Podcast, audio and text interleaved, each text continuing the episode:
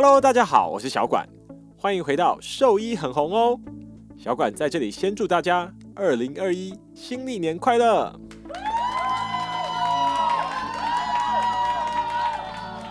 自从上册影片推出之后，有不少观众反映《鬼灭之刃》跟新冠肺炎实在是太像了，怎么他们之前都没有发现呢？哈哈，你不知道的还在后面呢。传说中，鬼王。鬼舞辻无惨虽然作恶多端，吃人无数，但他其实平常并不是躲在山上黑暗的洞穴里面，他其实长得跟一般人没什么两样，甚至还有老婆和女儿，也都是平常人类。而鬼杀队这边呢，他们愿意付出一切的努力，得到鬼王的行踪，但是一般的鬼不会也不能够透露和无惨有关的资讯。鬼杀队。又怎么样才能够知道鬼王这阵子又大驾光临到什么地方了呢？嗯，当然还是有办法的，就是四处打听，最近哪里又有人莫名其妙失踪，这样就知道啦。那科学家在面对疾病的时候，其实也会用类似的方法。从几百年前开始，就有一派的科学家致力于研究各种疾病在时间。和空间上分布的情形，发展出来一个学派，叫做流行病学。啊，这里的流行病讲的并不只是传染病，对任何的疾病，我们都可以从它流行的状况来对它进一步的认识。啊，针对一般的疾病，这些流行病学家会调查它在某一个国家或者是某一个地方它流行的状况。比如说，我们的国民健康署就曾经在几年前做过一次调查。发现三十到三十九岁的台湾人，大概每一百人就会有三个人患有糖尿病。那这个百分之三，就是糖尿病在这个年龄区间的盛行率。盛行率是一个估计疾病发生广泛与否的一个指标。但是面对像是新冠肺炎这样传播速度很快的一个疾病，每天疫情的状况都在改变，又有很多无症状感染者。可能就没有办法精确计算出盛行率，所以针对这次的疫情，通常国际间是用十四天内通报确诊率这样的一个指标，也就是把最近十四天内的确诊个案除以这个地区的总人口数，来评估说这个地区的疫情是正在升温呢，还是逐渐获得控制。啊，当然，因为每一个国家。对新冠肺炎筛检的力道都不一样，所以这样的通报率不见得有办法做横向的，或者说跨国的一个比较。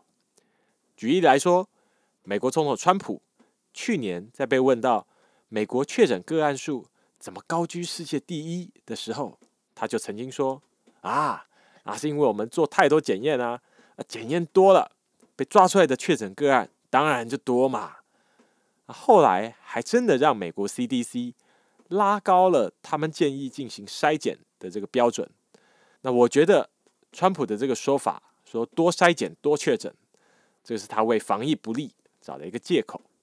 但是确诊率确实不见得来做跨国的一个比较。但假如我们是盯住一个国家或者是一个地区，它的确诊率自己跟自己比较呢？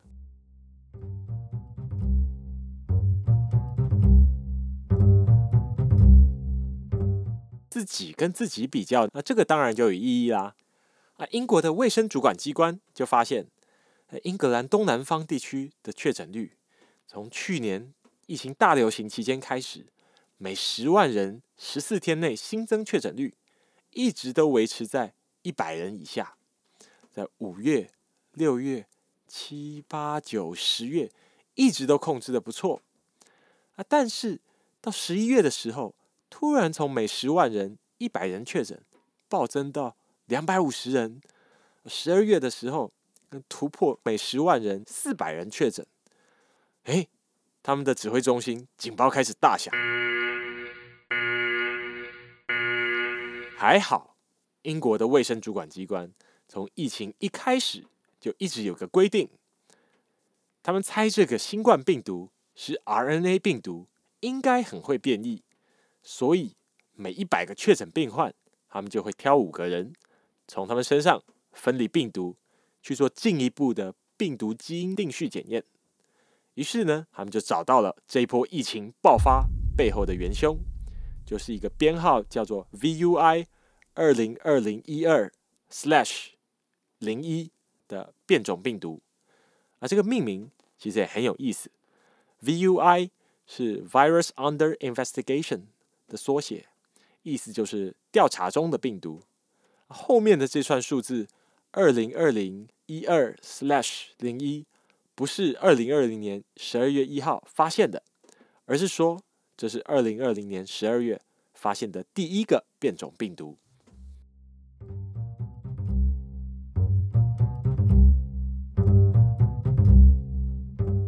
那关于这个变种病毒最大的特征大概有以下四点：第一，它的传染能力比较强，每个确诊个案能够有效传染的个体啊，从一点一。上升到一点五，啊，通常这个每个确诊个案能够有效传染的个体数，我们叫做 R 零，或者是 R not，或者说叫 R 值。那如果这个 R 值是一点五，那就表示平均每个确诊者可以传染给一点五个健康个体。那这个新的确诊者，按照这个趋势，又平均可以再传给一点五个人的时候，啊，这个传染。就会在这人群当中扩散开来。那这次的变种病毒就一口气把这个 SARS-CoV-2 的 R 值提高了零点四啊，难怪这波的传染速度会大幅度的提升。第二点是变种病毒正在取代原本的新冠病毒。那在有变种病毒存在的地方，因为它传染的速度更快，跟原本的新冠病毒相比，会有明显的竞争优势。像是英国，他们透过回溯性调查，就发现最早的变种病毒应该在九月的时候就在东南部的肯特郡那边出现，而在短短两个月之后就爆炸性的传开了。从十月初到十二月初这段时间，超过一半的确诊者都是被这个变种病毒所感染，显现出这个新的病毒的威力。那当然，学过进化论的听众朋友一定都知道。不是每一次的病毒变异都一定会让病毒变得更强。就像以《鬼灭之刃》的视角来看，主角的妹妹祢豆子也是出现了一些变异啊，它变成了一只又可爱又不会咬人的鬼。但是如果以基因传播的这个角度来看，这样子的特性一定是没有办法流传开来嘛？它不咬人，怎么会产生下一个跟它一样的鬼呢？所以我们觉得变种病毒。一定比较强，这是一种观察者效应，因为能够被我们注意到的变种病毒，大概都是有一定的实力才能够脱颖而出的。那第三个是，这种变种病毒应该已经扩散开来了。